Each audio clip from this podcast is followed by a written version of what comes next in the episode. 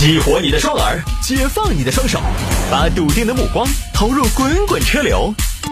给我一个槽点，我可以吐槽整个地球仪。微言大义，换种方式纵横网络江湖。来，欢迎各位来到今天的微言大义，要继续跟您分享网络上一些热门的、有意思的小新闻。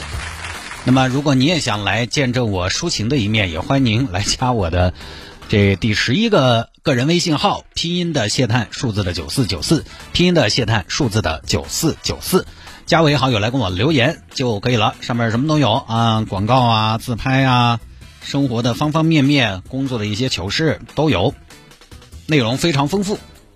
那今天呢，在网上看到一个比较重要的消息，就是湖北呢开始发行他们的健康码了，发健康码。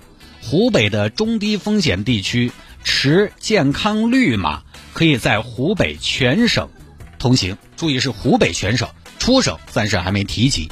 那么高风险地区持绿码，按照当地防控指挥部的规定出行。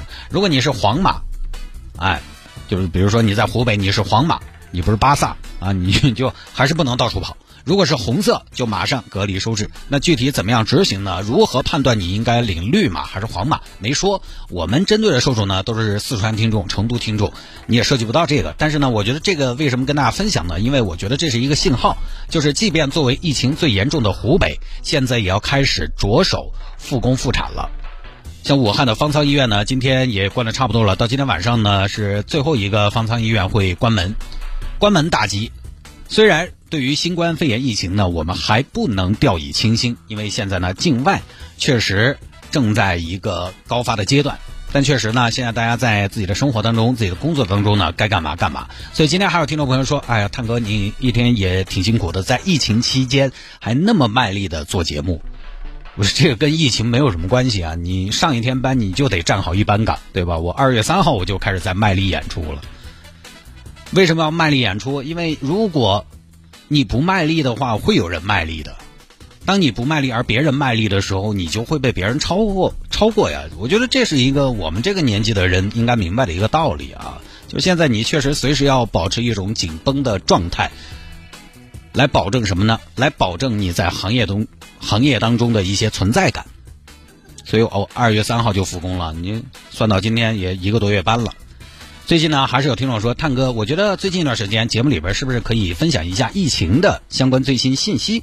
呃，这个呢，因为我这个节目时间其实相对比较尴尬，本来直播呢，我就是直播的是下午的节目了，但是新冠肺炎疫情它每天的最新数据呢是早上八点多就发布，等我上节目了，这个数据都已经成了大家众所周知的一个旧闻。何况呢，我们微言大义节目在第二天早上七点到八点是要进行重播的。各位，你算一下，本来官方公布疫情公布的就是头一天的数据，然后我重播的又是昨天的节目，那么你们在听重播的时候听到的数据就会是前天的数据。那我觉得作为疫情来说，这个时效性太差了。疫情它是每天公布，我今天还在给你们播前天的数据，尤其你在遇到周末、周五的节目，那是周一早上重播。那周一你听重播，如果听到的疫情消息，你就会听到上周星期四的疫情数据。那这个我我将来做啥子嘞？那这种每天更新的内容其实不太适合拿来重播，对吧？新闻频道它也不可能重播前天的新闻，所以刚开始我还想跟大家分享一下数据的走势，资源都有，对吧？有媒体每天会做这个疫情数据分析，从新增确诊到重症占比到死亡率，文字的、图形的都有，非常详尽。一目了然，但是就是赶不上那个时效性了，所以呢，干脆就不说了。而且呢，随着这个疫情慢慢的被控制住，大家这个生产生活逐步恢复正常，我也觉得大家不必随时都关注这个事情。你从一月二十三号武汉封城也都四十多天了，慢慢的从前期我们刚好在假期，天天那个时候都在家里边刷屏。也出不了门嘛，都在家里边刷屏刷疫情的消息。到现在你慢慢上班、上学了，上网课了，该干嘛干嘛。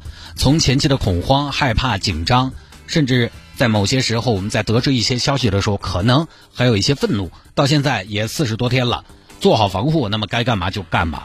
如果你长时间沉浸在这个里面，其实人也会累，也会给自己一些踌躇不前的理由。就像刚才那位朋友说的。坦哥，疫情期间你还卖力的演出，但你仔细的捋一下，为什么疫情期间我就可以不卖力呢？对吧？它没有必然的联系，这个是我们自己心里边给自己加的一些借口。我二月三号就上班，我其实很开心。为什么？因为好多朋友其实是上上周才开始上班的，有些朋友这周才开始上班。今天有个数据，全国的进城务工人员有百分之五十都还没有返岗。你可能现在能感受到成都的上下班啊，交通已经非常的拥堵了，因为最近不限号嘛。但是大家去公共交通干一下。大家去看看电瓶车啊，这样或者说更多的一些进城务工人员他们会选择的一种出行方式。其实今天的数据，官方的数据，百分之五十都还没有复工。很多朋友其实是二月二十四号那周，你算一下，我这一年我二月三号上班，我这一年比大家多上三周班，那我这一年就是正常年。嗨，只要我在忙，我就不慌张；只要我卖力，就会有奇迹。回归正常很重要。无论是心态还是你的生活节奏，其实今年这个新冠肺炎疫情呢，我觉得互联网和社交平台是发挥了非常大的作用。它这个作用呢，当然有很多积极的方面，比如说监督舆论啊，舆论监督；比如说获取信息更加方便、更及时，也更加全面。再比如说，在微博上，疫情爆发的前期呢，它没有做到应收尽收，很多武汉病人在微博上自发的发布求助信息，但是呢不规范，信息和格式又不标准，于是呢。得到了国家的重视，最后是人民日报官方开通了救助渠道。随着医疗资源的跟上，实现了应收尽收。它积极的方面其实不少，但是呢，反过来也确实，我觉得这次的疫情呢，信息轰炸让人有点目不暇接，也有点疲于应付。我甚至，你知道，就过年前两天，除夕到初二，我那三天我觉得好累啊。其实我啥事儿都没干，我在家里边。就我最近也在回顾这整个疫情发展以来的一些大家曾经讨论过、害怕过的东西，假消息和谣言，这个我们就不说了，它是非黑即白的，对吧？就是大家一眼就能看得出来。除了假消息，真消息里边，我觉得通过这次这个事情，我觉得要不要考虑一下，是不是所有的有效信息、真实信息，我们都需要接受？或者换个准确的说法，是不是所有的信息对我们普通人来说都是有效的？是不是所有的信息对我们的日常防护都是有指导意义的？你比如说，在上一周的时候，香港他查出一个宠物狗携带病毒，是三月四号晚，香港特区渔护署发言人公布消息称，经过反复检测，确认一只宠物狗以低程度感染新冠病毒。你像这个消息，你仔细想一下，对我们老百姓日常的这种防护，它有什么用吗？其实没有。我接收了这个消息，然后呢，第二天你看世卫组织就出来说。这个不是什么新鲜事儿，在非典和中东呼吸综合症里边都有类似的情况。狗可能只是个受害者，不认为宠物被感染会成为疫情更进一步广泛传播的推动因素。你看这个消息，它是真的，它也确切，但是看似是今天大消息，其实灭一下首先出现过的，它不新鲜，其次呢没啥用。你再说回来，你主人家在家里边你都没怎么出门，你们家狗难道要自己独立出去玩吗？旺财，你自己说你今天耍了几点？汪汪汪，三点嘛。那三点准时回来哦，注意安全哦，对吧？你不可能让他自己出去溜嘛。我觉得这种消息，如果呃，他对我们的防护没有什么指导意义，我觉得就是偏无用的消息。包括那个有一段时间那个气溶胶传播，气溶胶传播，大家呃，大家当时都黑到了嘛啊？气溶胶，气溶胶是什么胶啊？一看空气传播，这都不用打喷嚏。如果这个人打了喷嚏，带出病毒，形成气溶胶，可以长时间悬浮在空气中。你想一下，当时大家那个紧张的感觉，因为也不懂啊啊，那不是比如说，我现在走这条路过，这儿有一个带病的人咳嗽了一下，喷出了一个病毒，我半个小时之后从这儿路过，我吸了一口气，是不是也要走？就类似于这种猜测了。结果后来又说，哎呀，气溶胶要满足各种各样的条件，比如说封闭空间、较长时间、高浓度病毒这三个条件。在极端条件下才有气溶胶传播的可能性，因此呢，它对谁呢？对医护人员，尤其在 ICU 重症监护室做插管的这样的医护工作人员，他们是有用的。对普通人来讲，在通风条件良好的日常生活环境当中，几乎没有气溶胶感染风险。你看嘛，气溶胶这个当年嘛，起码是讨论了十天嘛，最后才有人出来说：“哎呀，你一般遇不到，只要保证每天通下风就可以了。”你看，其实通风、戴口罩、洗手这三件事情是从疫情一开始，专家学者就在给大家强调的防控的注意事项。我觉得它也是属于大家花了很大很大的精力，但是这个气溶胶呢，其实帮助不算很大，对我们普通老百姓来说。还有比如说一直说的这个病毒变异，前几天嘛，一篇很专业的报道出来，你看上周说新冠病毒已于近期产生一百四十九个突变点，啊，大家一看，哦哟，那是糟了，哦，你开玩笑，一百四十九个突变点，哦，我勒个天，我勒个天，Oh my god，啥叫突变点啊？一百四十九个意味着啥子呢？就这种人家都是专业论文上面的东西，结果就成了一个面向大众的新闻报道。不谦虚的说，收音机前没有几个朋友真的搞得懂。它到底这个一百四十九个突变点意味着什么？到底它这个变异大不大？对吧？我朋友圈有个朋友就很真实，他转发这个消息配文是啥子意思？老百姓只知道它有可能变异，但是他就不知道其他了。结果后头呢，南方医科大学实验室的专家说了，变异不大，变异不大啊，还算是稳定。一百多个突变点位呢，说明变异不大。哦，这儿你才晓得哦，对，一百多个变突变点算是不大。哦，我还以为多大哦，就这么个事情。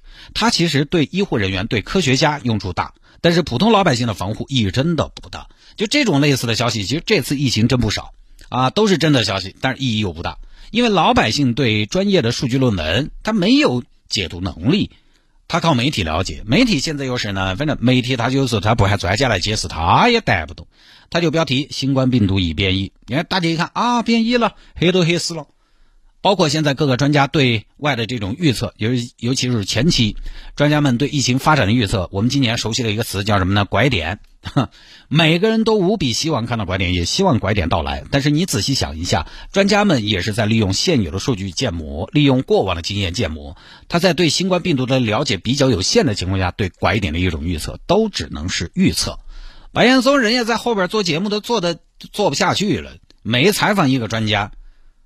流行病学专家每来一个专家，观众就希望问拐点。他他自己说了嘛，在节目里边，新闻一加一说：“哎呀，我有一种逼着专家做算命先生的感觉。”其实这种预测你仔细捋意义不大。所以这次很多消息，我就觉得他对我们老百姓可能起到最多是一个科普的作用。经常有听众朋友啊，我看有新的这个专家解读出来，有一些网友留言在下边说：“这个说了等于没说。”那那。那可不就是说了等于没说吗？你又不懂，说了你也不懂，而且专家他们掌握的信息也有限，能说个啥嘛？对吧？那么我觉得这些东西啊，它有的时候其实它的很多负面的影响就占据了你大量的时间，尤其在这个疫情刚刚爆发的时候，让你的生活中随时处在一个紧绷恐慌当中。为什么全国各地都开设了新冠肺炎疫情的心理咨询热线？那是真的对人的心态有影响。上周还有听众加我微信号说：“哎呀，太哥，疫情以来呢，情绪一直很低落，开车都是听歌，沉浸在自己的世界里。哎，结果发现你这一天还嘻嘻哈哈，呃，他就说把他拉出来了。你看，这个就是影响。所以，上海那位张文宏医生最近就说了，新冠肺炎，普通人你不不需要懂什么病理，你相信医生就可以。哎，我差不多也就这个意思。你平常现在喜欢干啥子？现在继你你继续干啥子？”想吃的，哎，现在继续吃；想耍的，继续耍。信息太多了，挑些对自己有用的就好。